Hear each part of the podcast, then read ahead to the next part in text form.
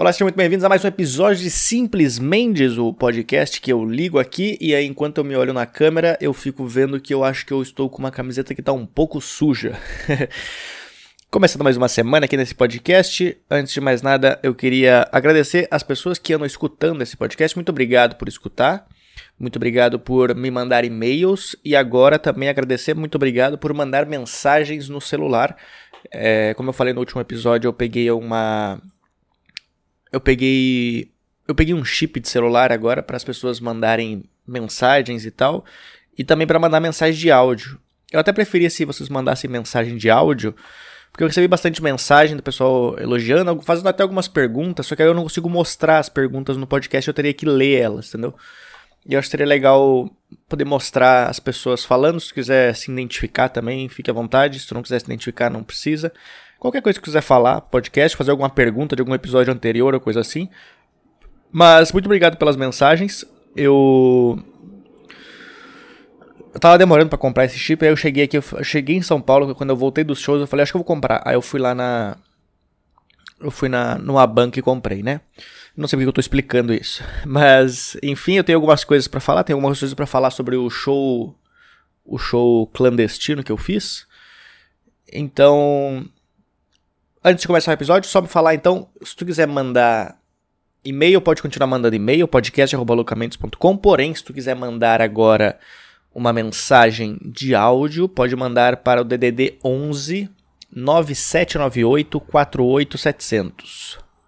9798 48700. Manda lá e aí eu vou passar aqui no podcast, beleza? Vamos começar esse episódio então, começando agora. Um, dois, três e valendo!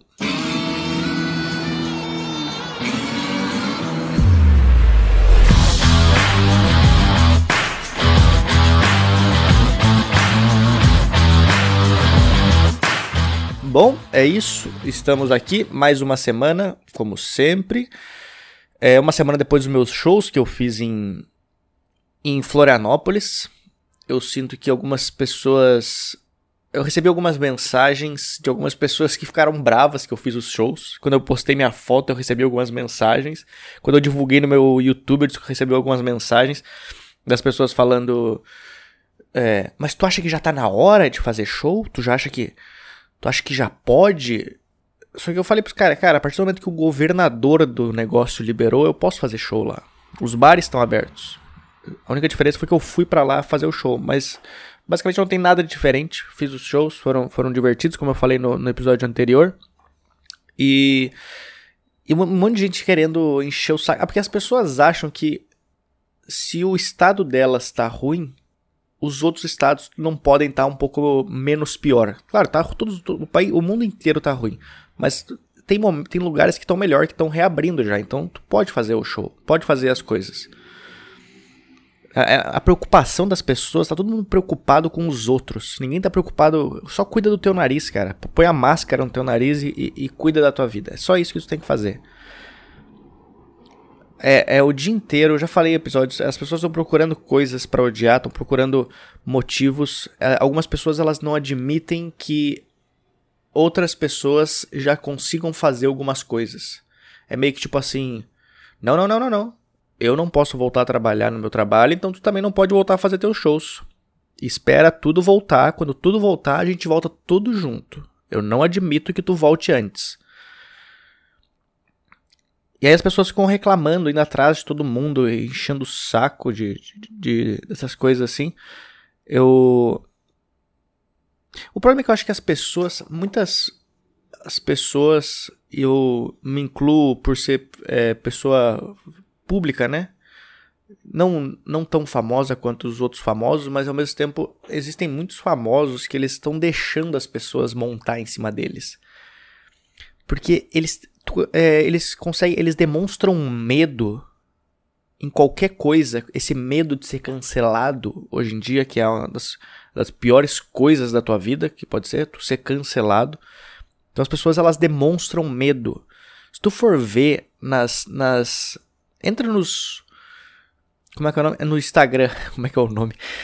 Entra no Instagram dessas pessoas hoje em dia só pra tu dar uma olhada desses famosos. A pessoa, ela coloca uma foto dela, sei lá. Digamos que ela, ela ela mora num lugar que tem uma vista bonita. Aí ela vai lá nesse lugar, ela tira a máscara dela e tira uma selfie nessa vista bonita. Aí ela posta a imagem. Só que logo quando ela posta a imagem, na legenda, ela já coloca a imagem se explicando para não ser cancelada. Ela colocou a imagem, ela coloca, posta lá, ah, é uma vista muito bonita. Aí embaixo ela coloca assim: Gente, eu tirei a máscara apenas para tirar essa foto, tudo bem? Não acham que eu estava sem máscara o tempo inteiro. Cara, ninguém te perguntou isso. Se tu sabe, se tu sabe que tu tirou só pra tirar a selfie, não precisa se, se explicar. Aí as pessoas veem que tu tá com medo. É tipo quando tu pede. É, é tipo quando algum comediante pede desculpa por uma piada. Depois que tu pede desculpa por uma piada, que, sei lá, tu fez alguma piada sobre, não sei, judeus. Aí os judeus ficaram bravos contigo. Aí tu vai lá e pede desculpa. Não, é, judeus, desculpa. Não, acho que é assim que fala com os judeus. Viu, judeus, desculpa aí, eu fiz uma piada com vocês. Aí beleza. Aí na próxima semana tu faz piada sobre. Sobre. Sei lá, católicos. Aí os católicos ficam. Aí os católicos falam: Ô, oh, peraí, peraí. Pede desculpa pra gente. Fala, não, mas pô, é uma piada. Não, não, mas tu pediu desculpa pros judeus, agora pede desculpa pra gente. Então, é, é, as pessoas elas ficam dando essas brechas de tipo, cara, tu, tu se, fica se explicando toda hora, aí tu vai se explicando. Aí um dia tu vai postar uma foto sem se explicar, aí o pessoal vai falar, peraí. Então quer dizer que se na outra tu se explicou, então nessa daqui, então quer dizer que tu realmente estava sem máscara o tempo inteiro. E, então essa preocupação das pessoas em, em não ser cancelado, às vezes acaba piorando ainda mais a situação delas. Então, o tempo inteiro elas têm que estar tá caminhando sobre ovos agora, porque elas não sabem. Ai, e se eu fizer isso daqui, será que vai dar alguma bosta? E se eu fizer isso daqui? Ai, meu Deus do céu. É, é um medo do negócio e uma falsidade também um pouco. No fundo mesmo, as pessoas não estão preocupadas com a pandemia. As pessoas estão preocupadas com a imagem delas. O que ela prefere? Que morra 200 mil pessoas ou que ela seja cancelada e perca os patrocínios dela. Com certeza os patrocínios dela. Essa pandemia é a prova que as pessoas são egoístas. Os seres humanos são apenas sobreviventes. Eles querem que morra todo mundo, mas ele não perca nada que, que seja ruim para ele. Essa, essa, é a maior prova desse negócio. As pessoas estão preocupadas só com a imagem delas. Me dá uma, me dá uma agonia quando eu estou assistindo alguma, alguma reportagem e o cara. E aí eles fazem alguma entrevista com alguém por videochamada, e aí o cara tá na casa dele, e quando ligam para ele na casa dele, ele tá de máscara dentro de casa. Eu olho pra ele e falo, é sério isso, cara? Tu realmente acha que alguém vai acreditar que tu passa o dia inteiro caminhando dentro de casa usando máscara? Não, não é. É uma, é uma falsidade da, das pessoas, cara. Então eu não sei porque que o pessoal reclama o tempo inteiro. Eu não vejo a hora, eu já falei várias vezes isso aqui, eu não vejo a hora de ser cancelado. Eu não vejo a hora. Por favor, me cancelem, porque depois que tu é cancelado, tu já fica com os anticorpos do cancelamento. É tipo o coronavírus. Pegou o coronavírus, anticorpos. O, o, o cancelamento é a mesma coisa. Depois que tu tá com os anticorpos, ninguém mais te cancela. Pode ver, um monte de gente aí já foi cancelada em, em uma semana, cancelaram uma, 80 pessoas. Semana que vem, acabou. O cara tá com a vida normal. Deu um negócio do PC Siqueira lá e tal. Todo mundo destruiu ele. Passou uma semana, pff, ninguém esquece. Ninguém mais lembra do PC Siqueira. Não tem por que esse negócio de, de, de, ficar se explicando e com medo de ser cancelado. Só vive a tua vida, faz as coisas que tu quer fazer, entendeu? Porque imagina se tu tiver que se explicar toda hora, não só do coronavírus. A partir de agora, se tu colocar, sei lá, tu tira uma foto com o teu sobrinho. Aí tu tem que postar a foto, ah, eu adoro meu sobrinho, e colocar embaixo, gente, tá tudo bem, eu não abusei dele. Toda hora, tira foto com o cachorro, gente, tá tudo bem, é, só queria falar, vocês nem perguntaram, mas eu só queria falar que eu não passei Nutella no meu órgão genital pro meu cachorro lamber. Caso vocês venham a pensar que eu fiz isso.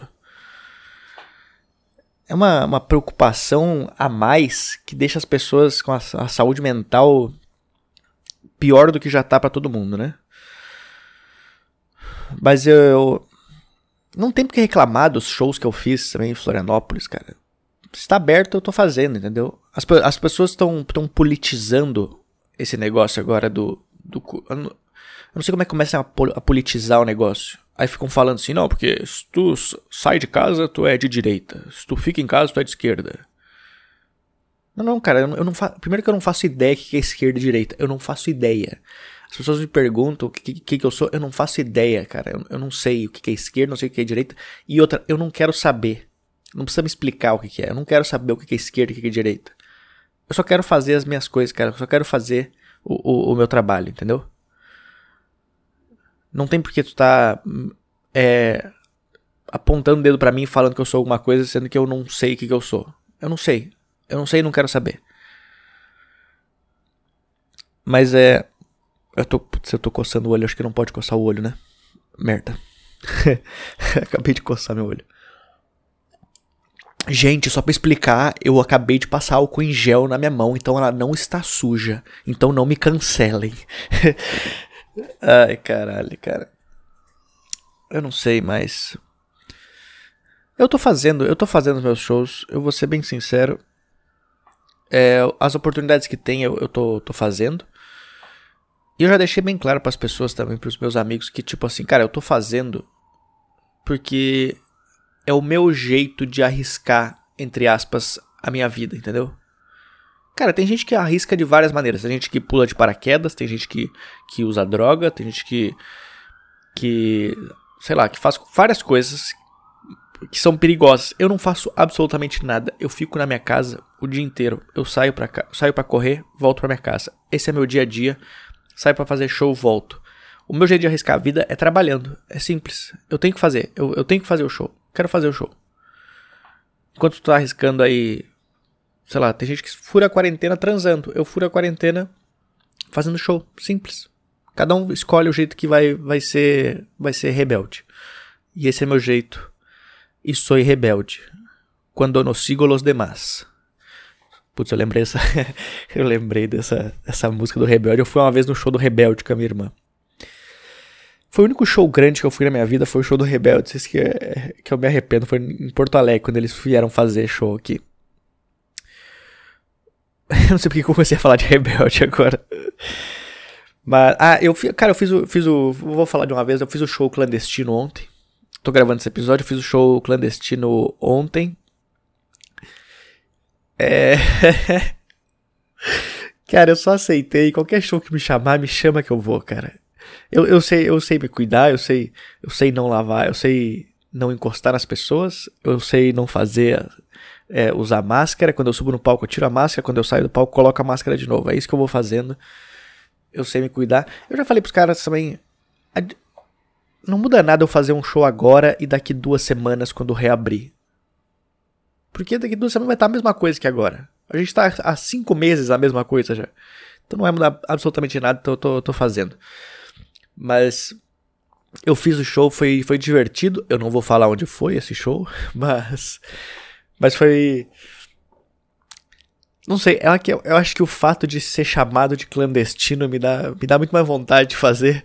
É tipo, é tipo quando os caras usam, o pessoal usa droga, né? Tu fala, a droga é legal. Fala, hum, mas ser legal pode ser bom.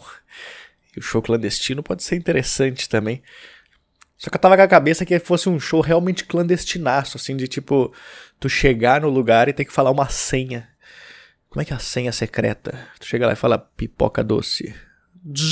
Abre uma porta e o cara entra. Mas não, foi um show normal. É porque, na verdade, o clandestino foi a questão do horário só, né? Porque aqui em São Paulo alguns bares já podem abrir até até às 6, se eu não me engano, uma coisa assim. Acho que até às 6 ou até às 5. E aí esse bar ele apenas deu uma seguradinha um pouco mais para a hora do show. O show foi às 9 horas. Tinha Quantas pessoas tinha, eu acho? O bar era um bar grande, o bar devia caber umas 200 pessoas, eu acho. Um bar bem legal. E tinha, tipo, 15 pessoas. Então foi. E a galera, tipo, muito espalhada, assim. Bem espalhada. Até demais. Até demais. O coronavírus falou: não, gente, pode, pode fechar um pouquinho mais aqui. É estranho, cara. Tinha 15 pessoas num lugar grande. E a galera bem espalhada. A, a distância do palco pra primeira mesa devia ser, tipo, uns 10 metros, mais ou menos.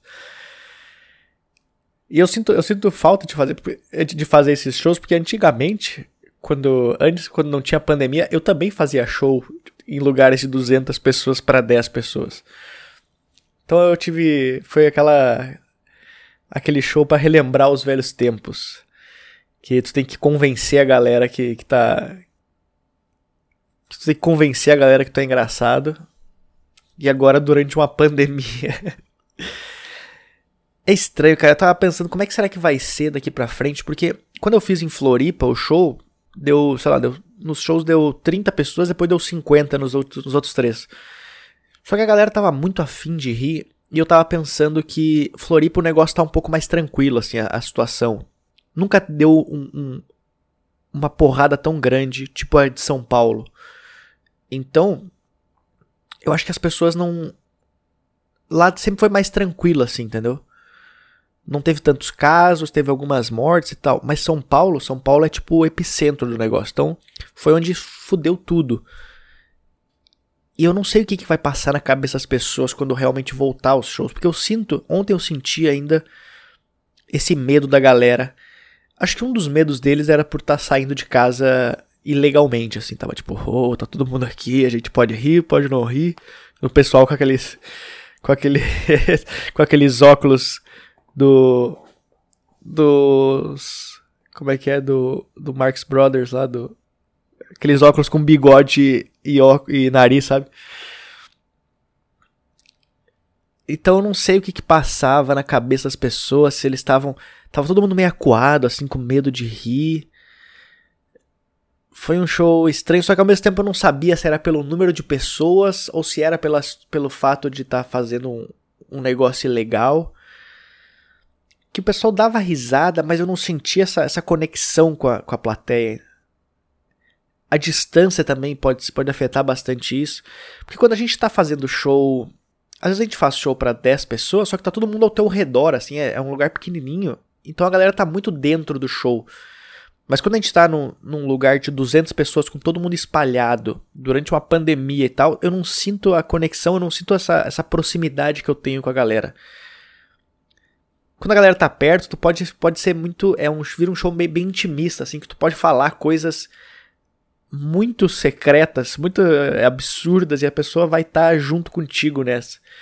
Mas ontem eu senti no, no show que era, era, uma, era uma sensação de tipo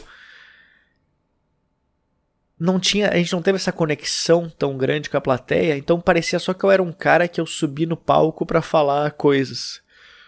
Aí eu fui testar, eu fui testar umas piadas que eu testei no em Floripa sobre sobre eu ter saído com uma garota que ela falou que o que o nosso beijo não encaixou.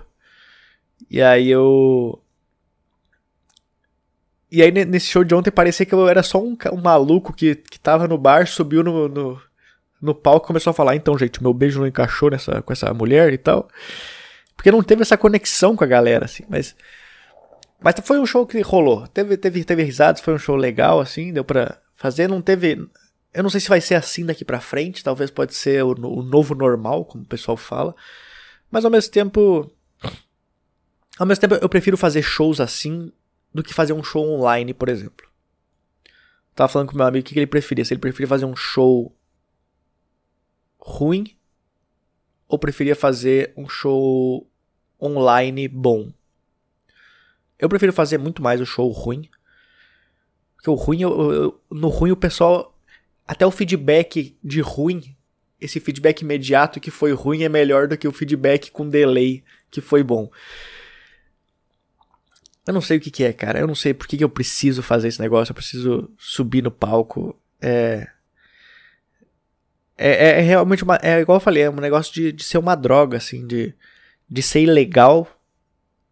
Ainda mais agora por ser legal. Fica, ai, cara, eu preciso fazer isso aqui, eu preciso. Sério que tem naquele, naquele naquele buraquinho, naquele cantinho ali tem, tem, tem show? Então eu vou lá então. É tipo como se o show fosse uma boca de fumo e eu estivesse indo lá consumir um pouquinho. Não, deixa eu só fazer uma piadinha aqui rapidinho, rapidinho só. Não, não, só mais uma, só mais uma, só mais uma antes de acabar. Foi um show divertido. Eu não sei quando é que vai ser meu próximo show agora também.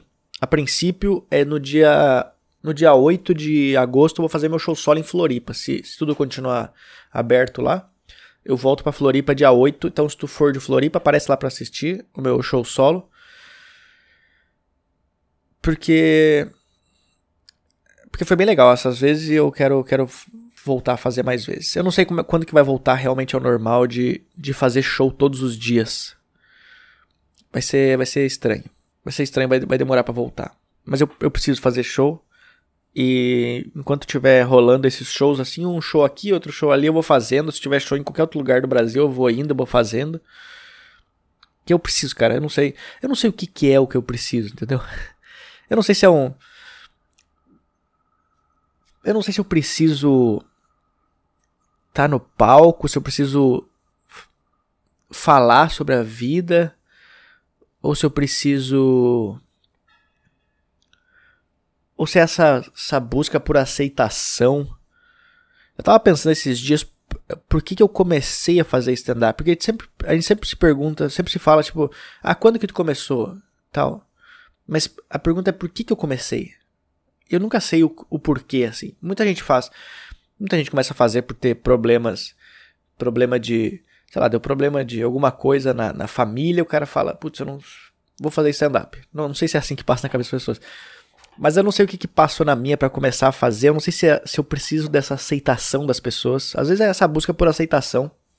Porque eu, não, eu nunca tive tanta aceitação. Assim, desde pequeno eu nunca tive tanta. Eu acho que eu nunca tive um melhor amigo. E quando eu tô no palco eu sinto que a plateia é minha melhor amiga. Quando tá indo bem o show.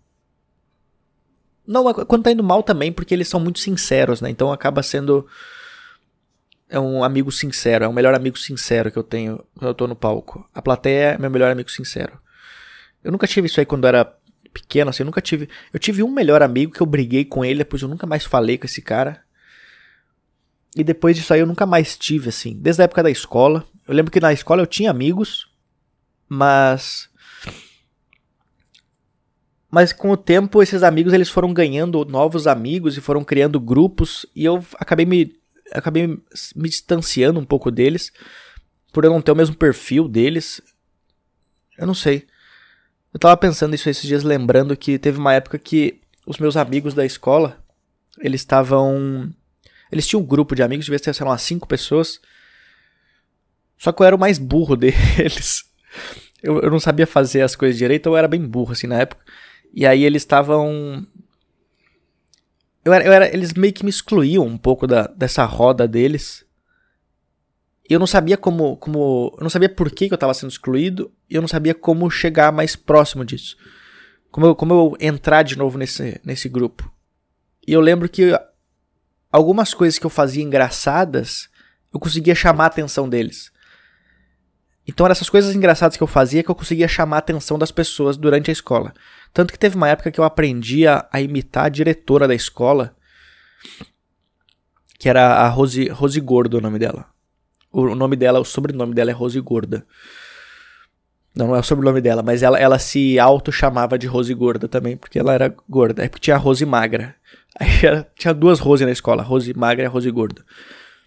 E aí a Rose Gorda se chamava de Rose Gorda. Ou seja, ela, já, ela já, já tinha esse discurso de aceitação desde aquela época. Muito tempo antes de aparecer qualquer digital influencer. E aí eu aprendi a imitar a Rose Gorda. Que ela ficava no, no corredor da escola, e aí se alguém tivesse fazendo barulho, ela ficava. Ela falava assim, deixa eu ver se eu consigo imitar ainda, peraí. Ela via umas cinco pessoas passando, ela não sabia se o pessoal tava, tava indo fugir da escola, ela falava assim: Ei, ei, ei, mocinhos! É, era assim, era assim. Consigo, consigo. Ei, ei, ei! Ela, tinha, ela sempre tava com uma bolacha presa na boca, ela sempre tava comendo bolacha. Às vezes eu gostava de, de ir pra diretoria só pra ficar comendo bolacha junto com ela. Que na época eu também era gordo, mas não era, não era Luca gordo, era só Luca. Porque não tinha nem outro Luca na cidade. Ei, ei, ei, ei, mocinhos! Aí eu imitava e todo mundo gostava que eu imitava. E aí era um jeito de eu conseguir essa aceitação da, dos meus desse grupo de amigos que eu queria estar. E eu acho que então esse foi o jeito que eu acabei entrando na comédia. Por que, que eu entrei? Por, por, pela, pela aceitação das pessoas. A minha cabeça era: se eu for engraçado, as pessoas vão me aceitar. Então talvez seja isso a explicação. Eu não sei, eu posso estar viajando aqui, eu tô só pensando e comecei a lembrar de algumas coisas. Mas pode ser isso. Talvez eu preciso fazer comédia pela, pela aceitação. Porque eu preciso, de alguns momentos da vida, ter um melhor amigo sincero, que é a plateia. É isso.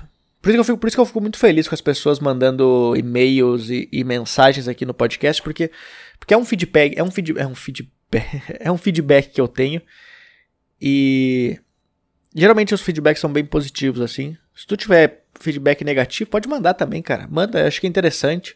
Se tu não concorda com alguma coisa, se tu é, acha que eu falei alguma coisa errada também, às vezes é, às vezes é viagem minha, às vezes às vezes eu tô só falando as coisas aqui. E eu, eu, tenho até medo, às vezes, porque eu falo, às vezes, algumas coisas aqui e as pessoas falam, putz, eu peguei essa coisa que tu falou e tô levando pra vida.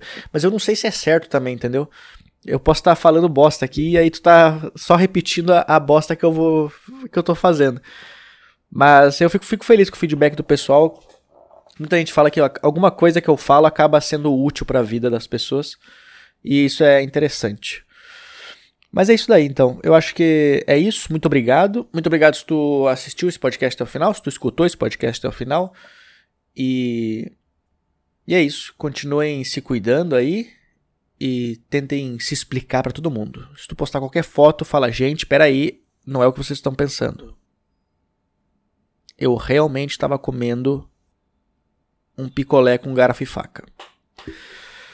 É isso. Bom, é, lembrando, se tu quiser mandar um e-mail, pode mandar para podcast.lucamendes.com. Se tu quiser mandar uma mensagem no WhatsApp, pode mandar mensagem de áudio que eu vou. É, não manda tão longo também, que eu consigo passar aqui no, no episódio manda para DDD 11 9798 48700. Manda lá a mensagem e eu ficarei bem feliz com esse retorno. Beleza? Muito obrigado, nós nos vemos na próxima semana e é isso daí. Valeu, falou.